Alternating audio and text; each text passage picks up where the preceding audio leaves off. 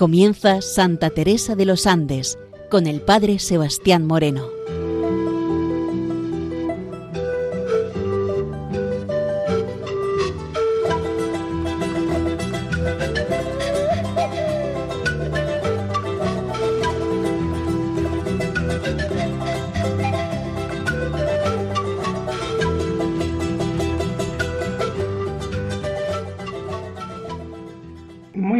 Días nos dé Dios. Aquí comienza en Radio María Santa Teresa de los Andes, la joven que ingresó en el Carmelo, queriendo descubrir en ella su vida, su espiritualidad y su mensaje joven al mundo de hoy. Vamos a comenzar en el programa de hoy con el número 20 del diario titulado Resoluciones para el año 1917. Hay que decir cómo en el programa anterior se terminaba la libreta autógrafa número 2 y ahora en este cuaderno número 3 se va a dar comienzo con estas resoluciones que van a estar inspiradas en el libro Historia de un alma reparadora. En una hojita suelta de letra de la misma Juanita se encuentran estos propósitos. Jesús, María, José y Teresa. Haré examen particular. Segundo, si caigo, buscaré el auxilio de la Virgen. Tercero, seré toda para todos. En esta pequeña hoja vamos viendo, nos vamos dando cuenta de estos ya principios que van a ir marcando siempre el año que está comenzando, este año de 1917.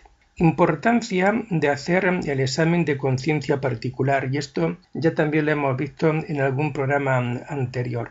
Ese examen particular para no perder nunca de vista dentro de nuestras propias vidas el por dónde vamos nosotros caminando, por dónde camina nuestra conciencia, por dónde camina nuestra vida interior, importante dentro de nuestro ser cristiano. Si caemos por nuestras debilidades, y es el segundo punto, si caemos en nuestras debilidades, buscaremos el auxilio de la Virgen María. María es la mujer que nos ayuda a salir siempre de nuestras debilidades. En cualquier momento, en cualquier prueba, en cualquier tentación, tenemos que refugiarnos, tenemos que ampararnos por completo dentro de la Virgen María. Y el tercer punto, seré toda para todos. Es el ámbito de la caridad, es el ámbito de poder hacer siempre el bien, es el ámbito en donde nosotros perdemos nuestro egoísmo y nos damos por completo a todos es vivir olvidado de nosotros mismos para intentar vivir siempre agradando la vida de los demás. La primera resolución dice así aceptar los sacrificios sin murmurar interiormente ni abatirme. Segunda, he de eclipsarme. Tercera, me esmeraré en labrar la felicidad de los demás. Cuarta, procuraré hacer amable la virtud a los demás. Quinta, he de olvidarme de mí misma, uniéndome a Jesús, en ser caritativa con el prójimo, no dar mi opinión si no me la piden, sufrir con gozo las humillaciones siendo amable con las personas que me las proporcionan, viviendo con Jesús en el fondo de mi alma, que ha de ser su casita donde Él pueda descansar. Allí le adoraré y le ofreceré las mortificaciones, sufrimientos y humillaciones ¿No es el cielo en la tierra vivir con Dios?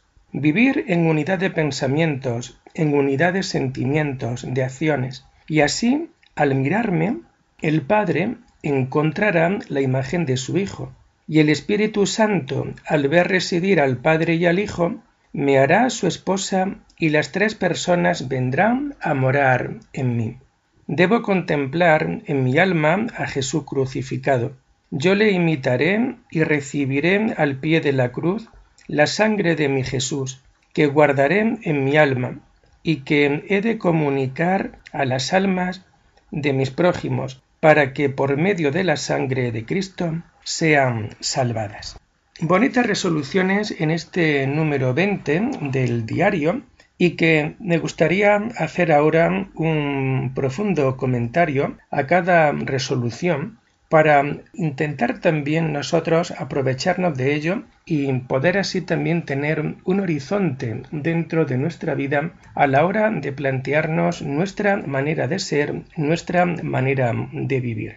Lo primero de todo nos habla de aceptar los sacrificios sin murmurar interiormente ni abatirse. En esta vida tenemos nosotros que saber vivir desde una perspectiva de sacrificio. Hoy el sacrificio como que no está de moda en la vida de muchas personas, pero que es una realidad que todo el mundo tiene que saber aceptar independientemente de que te guste más o de que te guste menos, pero son realidades que tenemos que aceptar dentro de nuestra vida. En la vida es necesario el sacrificio. Pero fijaros, sin murmurar interiormente ni abatirme.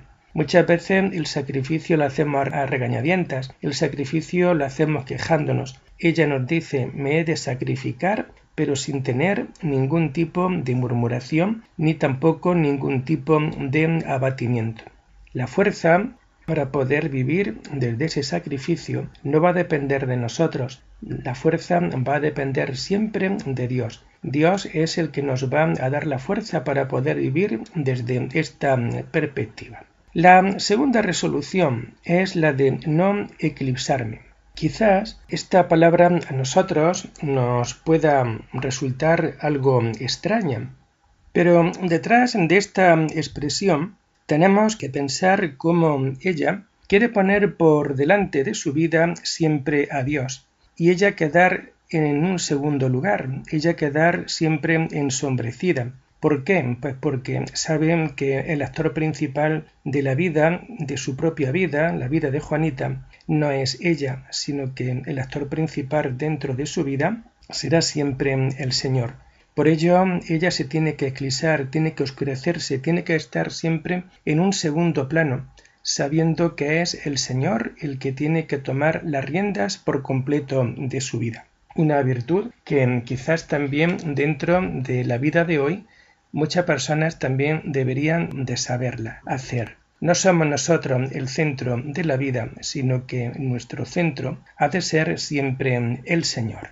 La tercera resolución era me esmeraré en labrar la felicidad de los demás. Es la señal de un amor auténtico, porque cuando uno vive simplemente por hacer feliz a los demás, ya ha encontrado un sentido profundo y un sentido auténtico dentro de su propia vida. De ahí esta experiencia tan auténtica, esta experiencia tan real dentro de la vida. Vive tú también para hacer feliz a los demás. Si así lo era ella y esto se lo proponía, esto también para este año que acabamos de comenzar en el mes pasado, nosotros también podemos tener como sentido, como orientación de nuestra vida, el querer hacer feliz a los demás. La cuarta resolución. Procuraré hacer amable la virtud a los demás. Y daros cuenta, frente al tema de la virtud, nosotros nos encontramos luego el tema del vicio. El contrario de la virtud es el tema del vicio. Es más fácil muchas veces vivir desde el vicio que vivir desde la virtud. Todo lo malo se aprende muy pronto. Un dicho que muchas veces nosotros nos dejamos huir. Y sin embargo, pues para vivir dentro de la virtud, cuánto sacrificio y cuánto esfuerzo tenemos que tener. Ella ahora nos viene a decir voy a procurar hacer amable la virtud a los demás. Y esto también como propósito de vida, como resolución para la vida, que todos amen la virtud, que todos vivamos para hacer el bien, que no vivamos desde el vicio, desde el engaño, desde el querernos aprovechar de los demás. Procuraremos siempre hacer amable la virtud, ver la parte positiva de la virtud, ver siempre cómo esa virtud a nosotros nos puede acercar mucho más intensamente y mucho más interiormente al encuentro con Jesús, el amado de nuestra vida. Y luego daros cuenta, la quinta resolución que a su vez tiene también otros cinco puntos importantes. He de olvidarme de mí misma y que viene también de la mano del eclipsamiento Es decir, en la medida en que nosotros nos olvidamos de nosotros mismos y ponemos siempre como objetivo de nuestra vida y nuestra meta poner a Dios en el centro, esto es importante. ¿Y esto de qué manera? ¿De qué manera nos podemos olvidar? Lo primero de todo, uniéndonos a Jesús. Esto es clave dentro de la vida, dentro de las intenciones tan bonitas que tiene Teresa de los Andes. Queremos unirnos a Jesús. Segundo, en ser caritativa con el prójimo, poner siempre como objetivo esa caridad con el prójimo, vivir para los demás, olvidándonos siempre de nosotros mismos. Tercero, y esto es también una opinión muy de la vida consagrada, no dar nuestra propia opinión a no ser que te la puedan pedir. Es decir, es callar, callar tu intención, es callar tu voluntad, a no ser que un superior diga, oye, tú de esto, ¿qué opinas? Y entonces poder hablar con la libertad de los hijos de Dios. Cuarto, y esto también es importante, sufrir con gozo las humillaciones siendo amable con las personas que te proporcionan la humillación. Y realmente, ¿cuánto cuesta poner una sonrisa cuando has recibido humillación, desprecio por parte de cualquier hermano, de cualquier persona con la que tú puedes convivir? Dice un refrán que al mal tiempo buena cara y, realmente esto es todo un arte, ¿no? Es decir, es el arte de saber aceptar desde la humildad, desde la pequeñez, desde la sencillez, todo lo que el Señor nos está ofreciendo dentro de nuestra vida, incluso las humillaciones. Jesús, camino del Calvario con la cruz a cuestas, también era continuamente humillado y él, sin embargo, intentaba llevarlo con toda la amabilidad posible dentro de su vida y tener siempre esa caridad con aquellas personas que te hacen humillarte. No es fácil, pero nunca imposible con la fuerza y la gracia de Dios. Y la quinta nota de este olvido de sí nos lo viene a decir desde esta perspectiva, viviendo con Jesús en el fondo de mi alma, que ha de ser su casita donde él pueda descansar, viviendo con Jesús en el fondo de tu alma. Qué importante que nuestras almas puedan ser como aquellas Betanias. Si Betania era el lugar donde Jesús con el grupo de los discípulos de los apóstoles descansaban en la casa de Lázaro, de Marta y de María, también el Señor tiene que encontrar en el alma, en nuestra alma, en nuestros corazones, tiene que encontrar un lugar donde descansar. Que tu alma, que tu vida, que tu corazón sea Betania para Jesús, para vivir unidos, para escuchar como María a sus pies la palabra, para contemplarle, para gozar de la presencia, porque realmente en esto consiste siempre la vida religiosa, la vida contemplativa esa alabanza divina, ese saber escuchar, ese contemplar, ese poder vivir en el servicio de los demás como Marta y María lo estaban haciendo. Que nuestra casa sea una Betania para que Jesús pueda descansar. Allí, nos dice Juanita, allí le adoraré y le ofreceré las mortificaciones, los sufrimientos y las humillaciones. Es decir, en ese descanso nosotros también tenemos que ofrecerle nuestra mortificación, nuestro sufrimiento, nuestra humillación, porque la vida misma ya se encargará de ofrecernos mortificaciones, ya se encargará de ofrecernos sufrimiento y humillaciones. ¿No es el cielo en la tierra vivir con Dios? Y realmente cuando uno tiene conciencia de que en esta tierra vivimos con Dios, ya el cielo lo estamos viviendo aquí dentro de este mundo. Luego también dentro de estas resoluciones nos comenta Juanita lo siguiente.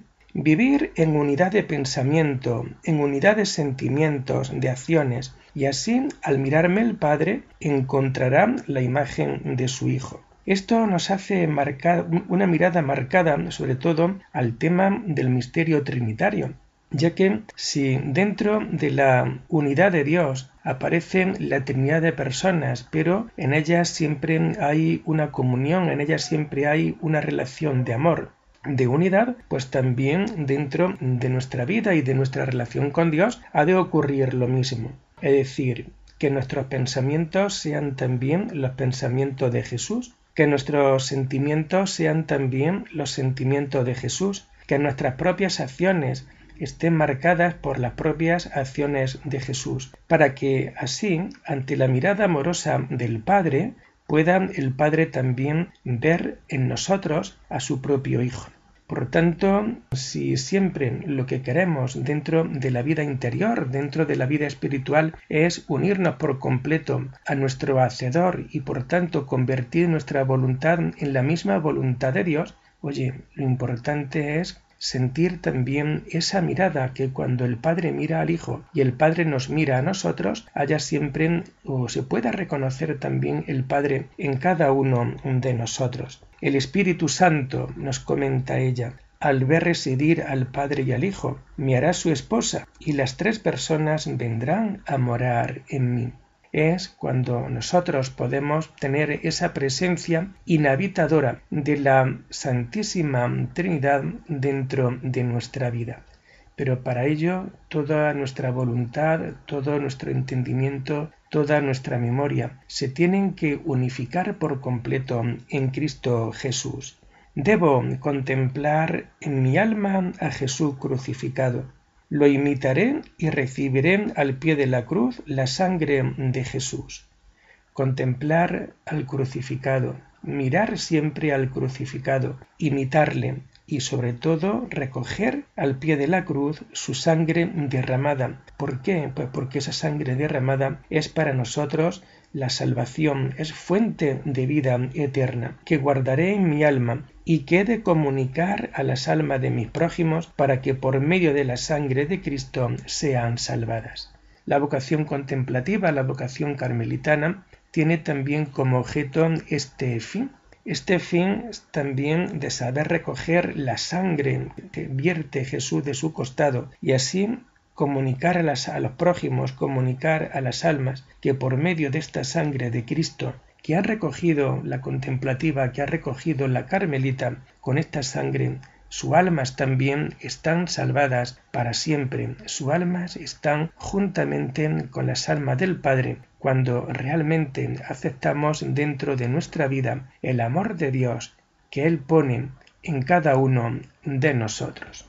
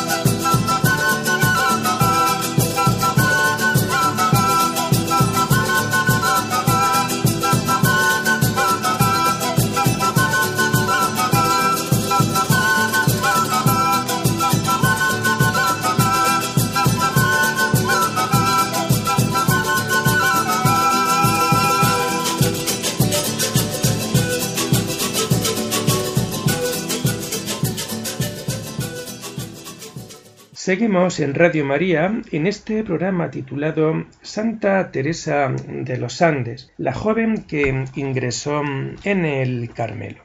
Y vamos a comenzar ahora el número 21 del diario de Teresa de los Andes, que es titulado Ofrenda por los pecadores, nuevo director.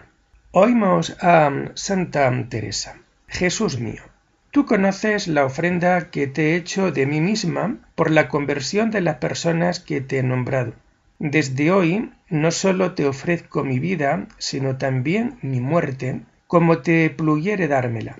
La recibiré con gusto, ya sea en el abandono del Calvario, ya en el paraíso de Nazaret. Además, si quieres, dame sufrimientos, cruz, humillaciones, que sea pisoteada para castigar mi orgullo y el de ellos como tú quieras, Jesús mío. Soy tuya. Haz de mí según tu santa voluntad. A ti, oh María, que jamás me has desoído los ruegos que te he dirigido, como una hija le pide a su madre, también te pongo en tus manos maternas esas almas. Óyeme, toda mi vida no he dejado de pedirte, madre mía. Escúchame, te lo ruego, por Jesús y por tu esposo San José, a quien ruego interceda por esta pobre pecadora. Sufro. Esta palabra expresa todo para mí. Felicidad. Cuando sufro estoy en la cruz de mi Jesús. Qué felicidad más grande es decirle, Jesús, esposo mío, acuérdate que soy tu esposa, dame tu cruz. Y de nuevo ya vamos viendo cómo ella vive completamente unida a la cruz de Cristo, unida a la pasión de Cristo y sobre todo desde esta fuerza de esponsalidad que tiene ya a esta edad, a sus 17 años, Juanita Fernández Solar, que luego será Santa Teresa de los Andes. Ella toma conciencia de la ofrenda que ha hecho de sí misma por la conversión de las personas. Y qué profundidad en todo esto cómo Juanita es capaz de ofrecerse por aquellas personas que de alguna manera, oye, pues se han apartado de Dios. Y porque se han apartado de Dios, ellas se ofrecen al mismo Jesús para esa conversión. Desde hoy nos viene a decir, no solo te voy a ofrecer mi vida, sino también la muerte, como a ti te gustaría dármela. Y esto también tiene su mérito dentro de la espiritualidad no solamente ofrecer al Señor de la vida nuestra propia vida, precisamente, sino también la muerte, de la manera como a Jesús nos la quiera dar.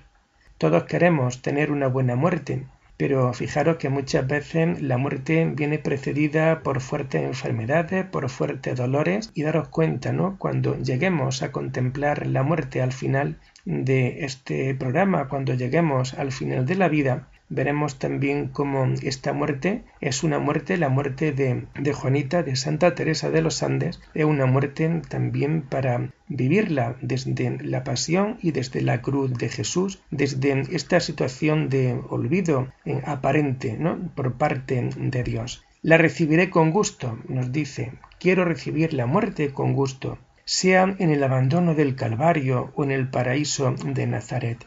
Ella acepta todo lo que la vida le quiera dar, le quiera ofrecer realmente, pues porque desde esta situación, desde este lugar, ella quiere unirse por completo a la misma suerte de Jesús. Y es más, si quieres, dame sufrimiento, cruz y humillaciones.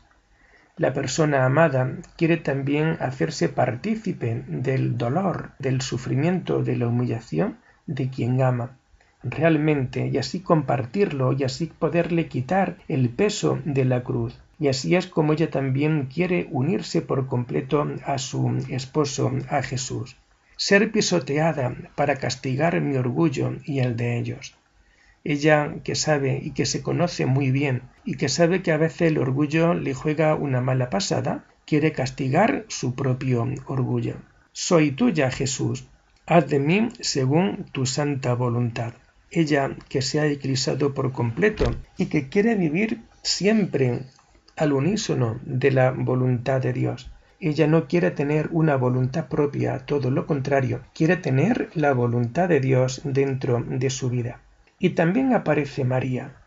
Oh María, que jamás me has desoído los ruegos que te he dirigido, como una hija le pide a su madre, también te pongo en tus manos maternales esas almas por la conversión. Ella que tiene conciencia de que aquella imagen que le regaló su hermano Lucho y que siempre ha sido la confidente y la que ha escuchado todos los secretos que pasan por el corazón de esta joven niña. Oye, pues ahora ella también acude a María porque sabe que María estará siempre a su lado. Óyeme, toda mi vida no he dejado de pedirte Escúchame, te lo ruego por Jesús y por San José, a quien ruego interceda por esta pobre pecadora.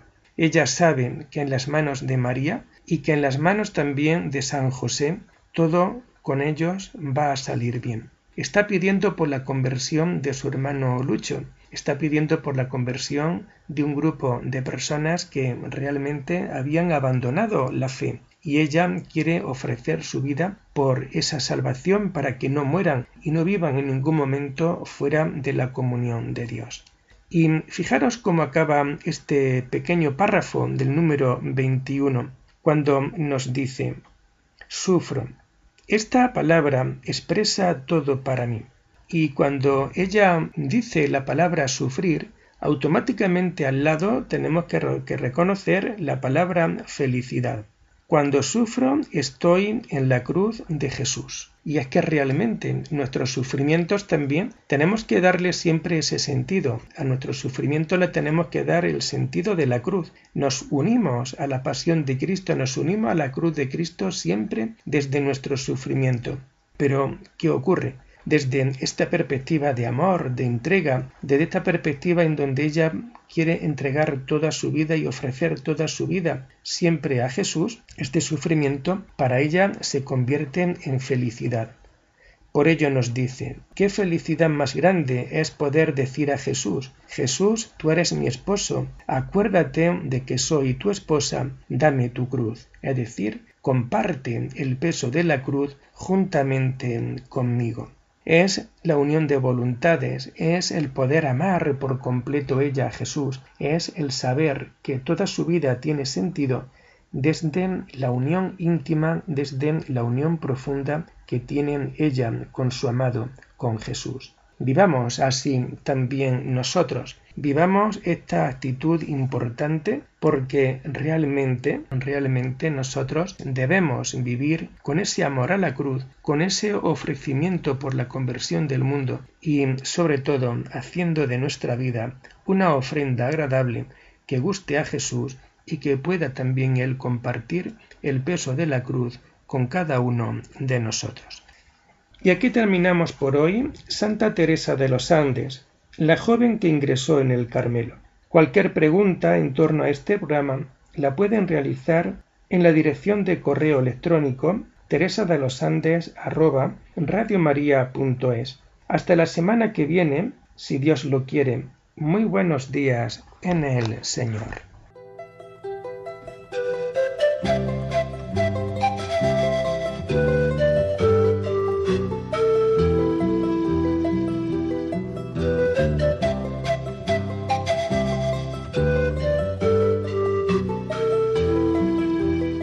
Hemos ofrecido en Radio María el programa Santa Teresa de los Andes con el Padre Sebastián Moreno.